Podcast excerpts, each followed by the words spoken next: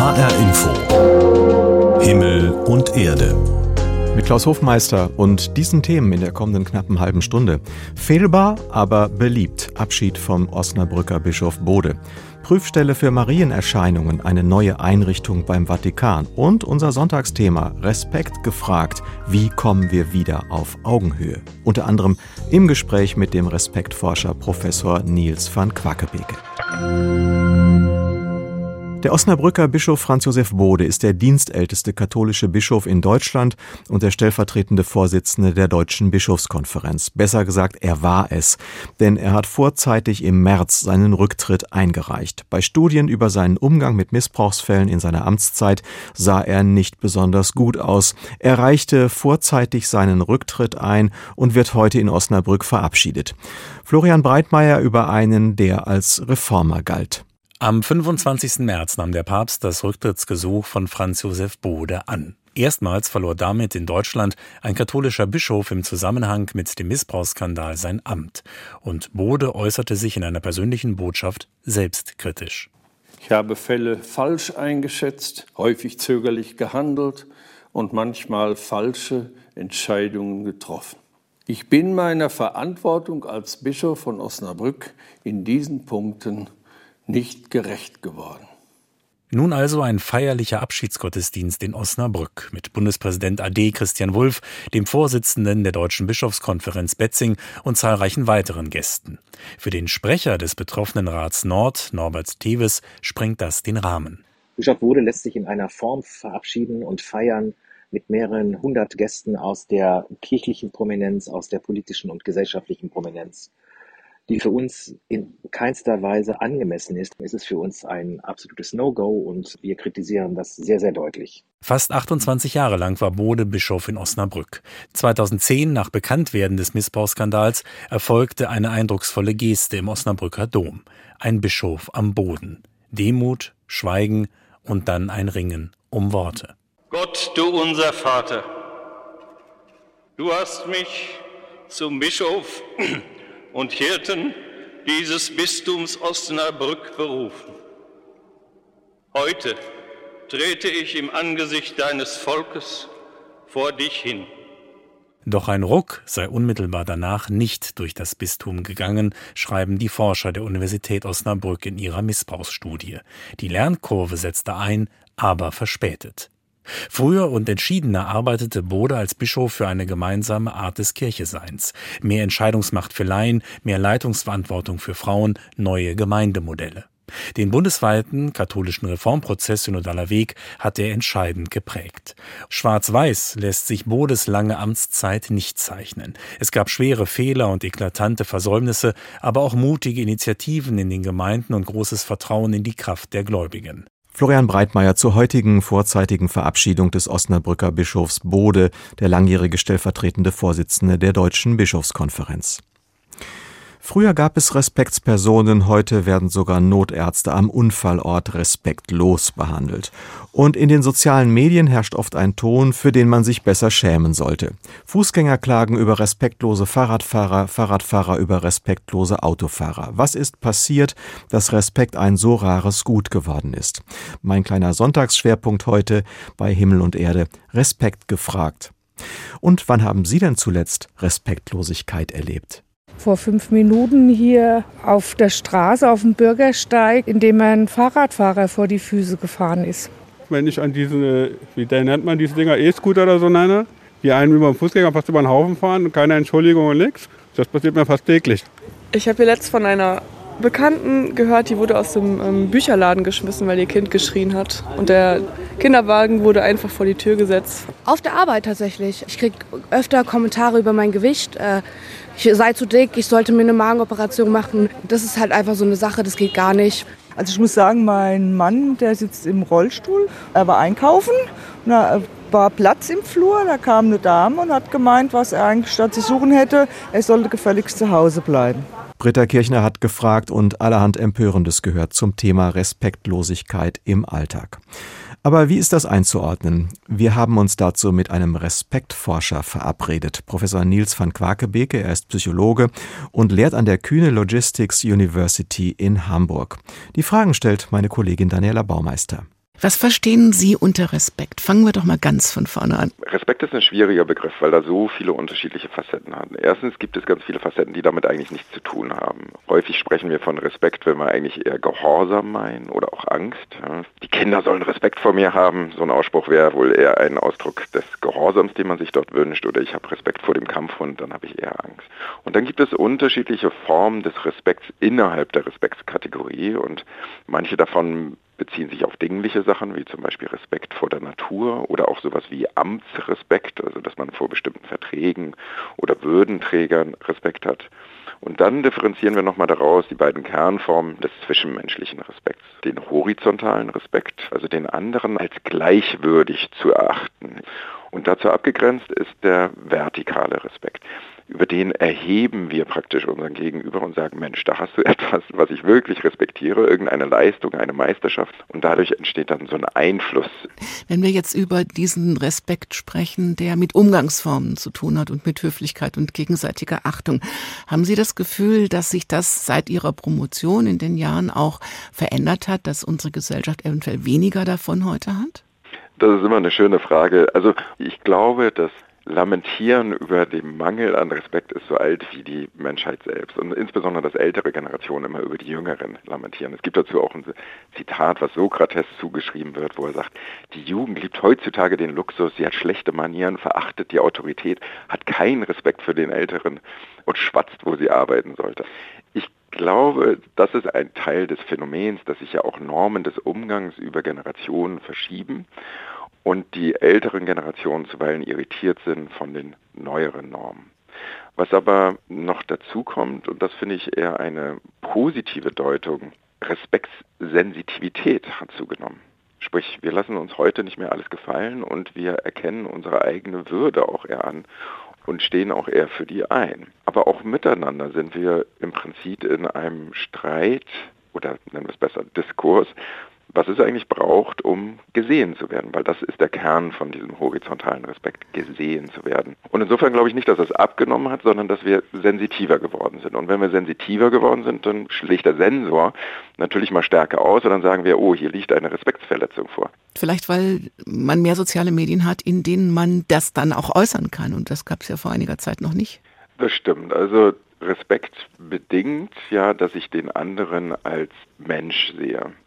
Und in dem Sinne, in dem ich den anderen entmenschliche, kann ich die natürlich auch respektloser behandeln. Und das ist leider in den Foren im Internet manchmal allzu heftig zu sehen, wo man ja das Gefühl hat, man agiert gar nicht mit dem anderen Menschen, sondern man agiert mit dem Computer. Sie arbeiten ja auch stark mit dem Thema Respekt in der Arbeitswelt. Wie ist denn das dann mit den Chefs? Brauchen die auch mehr Respekt? Also wir den Chefs gegenüber, aber den Chefs uns gegenüber auch? Da kommen ja mehrere Sachen zusammen. Also da gibt es ja noch dieses hierarchische Gefälle, was manchmal damit einhergeht, dass sowohl die da oben als auch die da unten bestimmte Grenzüberschreitungen als ganz normal ansehen. Da kann ich halt einfach was von meinen Leuten fordern und kann auch manchmal über die Grenzen gehen. Und das ist natürlich nicht so gut für Respektsdynamiken. Und von daher ist die Frage des Respekts bei der Arbeit, wie können wir auch dort in einen Diskurs einsteigen, der aber innerhalb der Praktikabilität von Hierarchie und ja auch Arbeitsproduktivität noch auslebbar ist. Hier vielleicht ein Beispiel aus der Armee, die ja extrem hierarchisch ist aber die machen so etwas, was sich After-Action-Reviews nennt. Also nachdem irgendeine Operation erfolgt ist, trifft man sich danach in einem Zelt und redet miteinander auf Augenhöhe. Damit das so geschehen kann, gibt es Armeen, die unter anderem ihre Sterne oder, oder Auszeichnung abnehmen, bevor sie dieses Zelt betreten, damit es auch symbolisch klar ist, hier bin ich nicht mehr als Kommandeur oder Befehlshaber, sondern hier sind wir unter Gleichen und ich möchte euch als Gleiche hier einmal treffen und euch auch zuhören. Respekt und Gesellschaft. Gedanken und Beobachtungen waren das von Professor Niels van Quakebeke. Er ist Psychologe und lehrt an der Kühne Logistics University in Hamburg. HR Info. Himmel und Erde. Wie kann man Respekt als Haltung festigen? Wie kann man schon Kinder und Jugendliche zu einer solchen Grundausrichtung prägen? Bei den Pfadfindern ist traditionell ein hohes Ethos in dieser Hinsicht im Spiel. Jeden Tag eine gute Tat heißt es da. Aber übersetzt in das Leitbild findet sich dort auch als zentrales Stichwort der Respekt. Wie sich das im Alltag einer Pfadfindergruppe auswirkt, hat Stefanie Hoffmann in Lampertheim erkundet. In ihrem Gruppenraum in Lampertheim treffen sich die Jugendleiter der katholischen Pfadfindergruppe St. Georg. Sie besprechen vergangene Aktionen wie etwa die Kerve zuletzt, aber auch Pläne für die kommenden Wochen, bei denen Geld für die Jugendarbeit gesammelt werden soll. Alle tragen wie selbstverständlich ihre khakifarbene Kluft mit den Aufnähern. Damit sieht man direkt, das sind Pfadfinder und das gehört auch irgendwie dazu, erklärt Ronny Gutschalk. Also eigentlich gibt es eine, eine Standardkluft, äh, wo eigentlich nur vier Aufnäher drauf sind. Aber bei uns ist es so, dass es für jede Aktion eigentlich einen Aufnäher gibt und ähm, die näht man sich dann auf die Kluft drauf und dann ist es einfach, wenn man auf einer anderen Aktion wieder ist, dann sieht man gleich wieder, ah, du warst auch dabei und dann kommt man immer gleich ins Gespräch. Diese Aktionen dienen vor allem dazu, anderen zu helfen, egal ob innerhalb der Pfadfindergruppe, der Kirchengemeinde oder in der Stadt. Nach über 20 Jahren Pfadfinder hier in Lambertheim hat man schon so einige Aktionen mitgemacht. Also ähm, wir haben auch einen, einen Stadtpark zum Beispiel schon den ganzen Stadtpark umgewühlt, letztes Mal den Pfarrgarten, wir haben aber auch den Kindergarten komplett renoviert. Ja, Hilfe wird heutzutage überall gebraucht. Also wir werden oft angeschrieben, mittlerweile auch bei Unterstützung, gerade für Flüchtlinge und so weiter, ob wir da helfen können. Also heutzutage, wenn man das alles bezahlen müsste, ähm, was wir an Stunden leisten, wäre ganz schön teuer. An der Wand im Gruppenraum hängt ein Plakat mit Pfadfinderregeln. Diese Leitlinien wie etwa gegenseitiger Respekt, umweltbewusstes Handeln und Durchhaltevermögen sollen Kindern und Jugendlichen zeigen, worauf es im Leben ankommt. Und einer der wichtigsten Punkte ist dabei das gegenseitige Helfen, sagt Pfadfinderin Alicia Siegel. Das dritte Pfadfindergesetz ist eben, als Pfadfinderin, als Pfadfinder bin ich höflich und helfe da, wo es notwendig ist. Und außerdem haben wir das Pfadfindergesetz, als Pfadfinderin und als Pfadfinder gehe ich zuversichtlich und mit wachen Augen durch die Welt.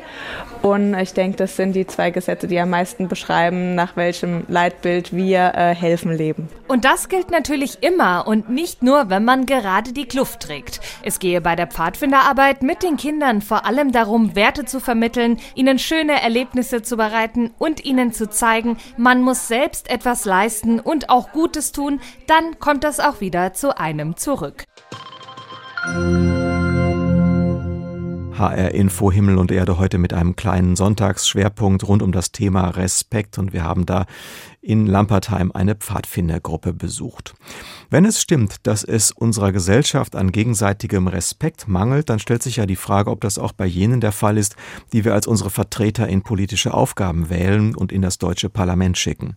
Das Parlament ist ja die große Arena des gesellschaftlichen Streits und wir fragen nun jemand, der ganz nah dran ist, wie es da mit dem Respekt steht. Die SPD-Abgeordnete und Vizepräsidentin des Deutschen Bundestages Aidan Özus. Das Gespräch führte meine Kollegin Daniela Baumeister. Wenn Sie eine Bundestagssitzung leiten, müssen Sie ständig darauf achten, dass Anstand und Regeln eingehalten werden. Wo ist denn für Sie in Sachen Respektlosigkeit für Sie ganz konkret die Grenze? Ja, man muss zunächst mal natürlich feststellen, Streit ist ja etwas Gutes. Wir zeigen zu allen möglichen Themen, dass es unterschiedliche Meinungen gibt in der Gesellschaft, wie Sie das ja auch gerade angesprochen haben. Und die Leute wollen sich ja wiederfinden in diesem Streit, also mit diesen ganz unterschiedlichen Meinungen. Und im Bundestag sollte gezeigt werden, dass man das eben wirklich in der Sache verhandelt, aushandelt, miteinander streitet und zeigt, ähm, es gibt die und die und die Meinung. Es gibt aber eben Grenzen und das ist manchmal in Bruchteilen von Sekunden nicht immer leicht zu erkennen. In der Sache darf hart gestritten werden, aber bitte ohne Beleidigung, ohne persönliche Anfeindung oder eben ohne natürlich ganze gesellschaftliche Gruppen noch zu schmähen. Wo mussten Sie denn zuletzt mal einschreiten? Ja, einige Male musste ich das leider schon. Ähm, und das waren, wenn ich das richtig erinnere, fast immer persönliche direkte Anfeindungen. Also das Wort Nazi fällt häufiger, interessanterweise übrigens auch von der AfD gegenüber anderen. Ähm, und es, es gibt da diverse Beleidigungen, wie jemand aussieht ähm, und so. Das sind natürlich Dinge, die spielen in einer Sachdebatte keine Rolle oder sie sollten eben keine spielen. Man sollte nicht versuchen, das Gegenüber herabzusetzen, um sich selber ja als stärker darzustellen. Das nimmt aber leider zu, bei manchen zumindest. Woran liegt das Ihrer Meinung nach? Das ist schwer zu sagen. Also es, es gibt in der Gesellschaft durchaus ja eine eine Entwicklung, wo man sagen kann, ähm, auch durch Social Media sicherlich äh, ein Stück weit unterstützt, dass manche bestimmte Dinge sagen wollen, um die dann später zu posten, nicht in ihren Kanälen zu verbreiten und zu sagen, schaut mal, ich habe hier so richtig mal vom Leder gelassen. Ähm, und das sind eben Dinge, wo wir immer ganz genau hingucken müssen und schon auch sagen, ähm, unterlasst das bitte. Oder ich sag mal, ein Klassiker ist natürlich, wenn es um Geflüchtete geht. Das ist dann so, naja, so schön anonym. Und da kann man immer pauschal auf eine Gruppe draufhauen, quasi verbal.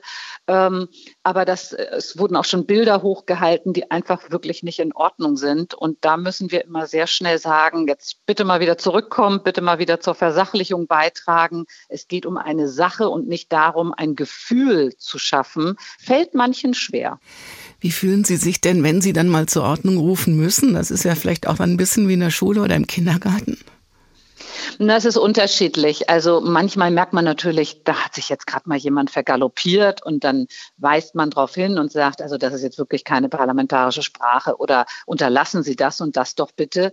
Ähm, Unangenehmer finde ich es immer wieder, und das kommt leider häufiger vor, dass man merkt, da hat es der ein oder die andere von vornherein drauf abgesehen, etwas zu platzieren, etwas wirklich auch mal unter der Gürtellinie. Äh, da sind manche auch sehr kreativ, um eben das auch anders deuten zu können, was Sie da gerade gesagt haben. Und deswegen müssen wir so unglaublich aufpassen. Es ist nie schön. Also ich äh, genieße wirklich Debatten, die in der Sache richtig gut geführt werden, wo auch durchaus Emotionen im Spiel sind, wo alle dabei sind. Unschön ist es einfach, wenn man merkt, da will einer gar nicht debattieren, sondern wirklich möglichst viele Schmähungen unterbringen oder einfach gegen das ganze demokratische System sich zum Beispiel aussprechen, aber das in einer etwas versteckten Art und Weise. Das ist nicht schön, aber es ist wichtig, dass wir da aufpassen. Die Bundestagsvizepräsidentin Aidan Özeus über ihren Umgang und ihre Gedanken zum Thema Respekt. Und jetzt bewegen wir uns ganz an die Grenzen der Sinnlichkeit und des Normalen, denn jetzt geht es um Marienerscheinungen. Ob man diese respektieren soll oder nicht, das ist ja umstritten. So etwas soll es auf jeden Fall gelegentlich geben, vor allen Dingen in der katholischen Kirche und vor allem in den wärmeren südlichen Ländern Europas und Lateinamerikas. Skepsis gegenüber diesen Erfahrungen zwischen Theologie und vielleicht sagen wir Schizophrenie ist sicherlich angebracht. Und deshalb hat nun selbst der Vatikan, prinzipiell ja nicht abgeneigt gegenüber dem Übersinnlichen, eine Prüfstelle für den Umgang mit Marienerscheinungen eingerichtet. Wie dort gearbeitet wird, berichtet Anna Giordano. Es ist der 3. Mai 2023. Auf einer Anhöhe bei Trevignano Romano, einer Kleinstadt am Ufer des Bracciano-Sees, knapp 50 Kilometer nördlich von Rom, haben sich Menschen versammelt. Aus Lautsprechern ertönt Kirchenmusik. In der Mitte der Wiese steht eine große weiße Marienstatue mit hellblauem Mantel, geschützt durch eine gläserne Vitrine. Die rund 100 Gläubigen erwarten Gisella Cardia, die selbsternannte und äußerst umstrittene Seherin. Jede Menge Journalisten schwirren durch die Menschenansammlung. Eine ältere Dame antwortet auf die Frage einer Reporterin. Was soll ich Ihnen sagen? Ich glaube das hier und bin von dem überzeugt, was ich tue. Warum glauben Sie das, möchte die Journalistin wissen. Weil du den Glauben spürst, wenn du ihn hast. Man muss eben sehen, mit welcher Geisteshaltung man hier hinkommt. Die angeblichen Marienerscheinungen von Trevignano Romano. Seit Wochen halten sie ganz Italien in Atem. Das italienische Staatsfernsehen RAI hat fast täglich in mindestens halbstündigen Sendungen über neueste Entwicklungen berichtet, hat Gläubige, Ungläubige, Juristen, Priester und Anwohner zu Wort kommen lassen. Und die Geschichte ist folgende. Gisella Cardia, die mit bürgerlichem Namen eigentlich Maria Giuseppe Scarpulla heißt, 53 Jahre alt, war ursprünglich mal Unternehmerin. Vor zehn Jahren wurde sie allerdings von einem sizilianischen Gericht wegen Insolvenzbetrugs zu einer zweijährigen Haftstrafe verurteilt, die auf Bewährung ausgesetzt wurde. Im Jahr 2016 machte Scarpulla eine Pilgerreise nach Medjugorje. Und, so erzählt sie selbst, auf dem Weg dorthin soll die kleine Marienstatue, die sie bei sich trug, plötzlich angefangen haben, Blut zu weinen. Nach ihrer Rückkehr habe sie dann die Eingebung bekommen, eine große Kopie der kleinen Statue auf dem Hügel bei Trevignano Romano aufzustellen. Seitdem behauptet die Sizilianerin, am dritten Tag jedes Monats eine Botschaft von der Mutter Gottes zu erhalten. Die große Statue soll dann Blut weinen. Zudem berichtet Gisella von Stigmata an ihren Händen, von einer sich immer wieder erneuernden Inschrift auf ihrem Unterarm und sie behauptet, ähnlich wie Jesus, zwar nicht Brot und Fische, aber Pizza und Gnocchi vermehren zu können. Der Hügel mutierte innerhalb weniger Jahre zu einer Art Wallfahrtsort. Einige Gläubige berichten sogar von Wundern, auch an diesem 3. Mai. Mein Rücken tat mir unglaublich weh und jetzt tut er nicht mehr weh. Sie müssen mir glauben. Ich hatte seit der Geburt zerquetschte Wirbel. Jetzt bin ich gesund. Ich denke, es ist ein Wunder. Ich glaube an Gisella. Allerdings hat das schöne Bild der Seherin Gisella in den vergangenen Monaten immer mehr Risse bekommen. Ihr wird vorgeworfen, sich an den Spenden der Gläubigen bereichert zu haben. Zusammen mit ihrem Mann hatte sie eine Stiftung gegründet, deren Gelder eigentlich an ein Zentrum für kranke Kinder fließen sollten. Einer der großzügigsten Spender war der 70-jährige Luigi Avella. Mit insgesamt mehr als 120.000 Euro hatte er die Seherin und ihre Stiftung unterstützt. Mittlerweile bereut er das, ist vom Glauben an die weinende Madonna abgefallen und sitzt als Stammgast in den zahlreichen Fernsehsendungen rund um den Fall Gisella. Ich hoffe immer noch, dass der Bischof die Gläubigen dazu auffordert, nicht auf den Hügel zu gehen. Natürlich lasse ich dem Bischof aber die Entscheidungsfreiheit, weil er eben der Verantwortliche der Diözese ist. Doch bislang hat der Bischof nur angekündigt, den Fall genauer untersuchen zu wollen. Ein Privatdetektiv kam ihm zuvor. Er meinte herausgefunden zu haben, die Tränen der Madonna seien aus Schweineblut. Kurz darauf nahm auch die Staatsanwaltschaft Ermittlungen auf. Gisella und ihr Mann tauchten plötzlich unter. Die Erscheinung vom 3. April fiel aus. Doch einen Monat später, am 3. Mai, ist sie wieder da. Die Journalisten wollen wissen, wie es mir geht. Mein Glaube macht, dass es mir gut geht, weil ich Gott auf meiner Seite habe und die Madonna. In diesen letzten zwei Monaten habt ihr mich wie ein Monster dargestellt. Ihr habt gesagt, ich sei eine Betrügerin. Ihr habt gesagt, dass ich mit Millionen Euros geflohen bin. Aber ich bin hier und ich werde hier bleiben. Ich werde weiter an diesem Ort beten, der von Gott gesegnet ist. Und wo ich das jetzt gesagt habe, können wir nun anfangen zu beten. Die Menschheit geht auf ihren Untergang zu, ihre innere Reinigung ist zwar hart, aber bitter nötig. Das etwa ist laut italienischen Medien die Marienbotschaft, die Gisella vorgibt, heute empfangen zu haben. Komplizierte Fälle wie der von Trevignano Romano sollen in Rom von einer neuen Einrichtung untersucht werden. Sie ist der päpstlichen Marianischen Akademie angegliedert und heißt Beobachtungsstelle für Erscheinungen und mystische Phänomene in Zusammenhang mit der Gestalt der Jungfrau Maria. Mitte April hat die Stelle ihre Arbeit aufgenommen. Direktorin ist Schwester Daniela del Gaudio, Theologin und Akademiedozentin. Das Phänomen der Marienerscheinungen ist sehr weitläufig und sehr komplex. Und deshalb wollen wir den Diözesen helfen, weil dort vielleicht Personen diese Phänomene untersuchen, die nicht die nötige Kompetenz haben, das heißt eine Ausbildung in Mariologie. Und diese Beobachtungsstelle, die übrigens vom Heiligen Stuhl anerkannt ist, kann also helfen, solche Erscheinungen maßgeblich zu beurteilen. Die Normen, die bei dieser Beurteilung greifen, seien dabei diejenigen, die die Glaubenskongregation bereits vor mehreren Jahrzehnten festgelegt habe. Schwester Del Gaudio betont, Marienerscheinungen seien immer Privatoffenbarungen, die an den Gottesoffenbarungen der Bibel nichts ändern würden. Sie könnten aber an etwas erinnern, was in der heutigen Welt zum Beispiel in Vergessenheit geraten sei.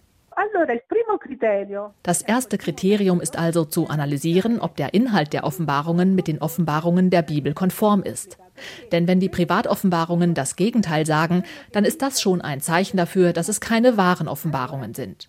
Wenn sie also schlecht vom Papst oder von der Kirche sprechen oder wenn sie von grausamen Strafen sprechen. Denn die anerkannten Offenbarungen, die zeigen, dass Gott die Liebe ist. Die Entscheidungshoheit über einen Fall haben aber letztlich immer die Ortsbischöfe. Nur in sehr komplizierten oder für die Öffentlichkeit sehr relevanten Fällen schreitet die Glaubenskongregation ein, wie zum Beispiel bei der Beurteilung des bosnischen Wallfahrtsortes Medjugorje. Die dortigen Marienerscheinungen sind bis heute nicht vom Vatikan anerkannt. Trotzdem schickt der Papst sein Grußwort zu dem dort jährlich stattfindenden Jugendfestival. Und das bedeutet, dass der Papst sein Augenmerk darauf richtet, damit Medjugorje ein Ort pastoraler Marienfrömmigkeit wird. Es sei eben nicht immer alles schwarz-weiß, sagt die Direktorin der Beobachtungsstelle, und manchmal würden sich Anerkennungsprozesse auch sehr lange hinziehen.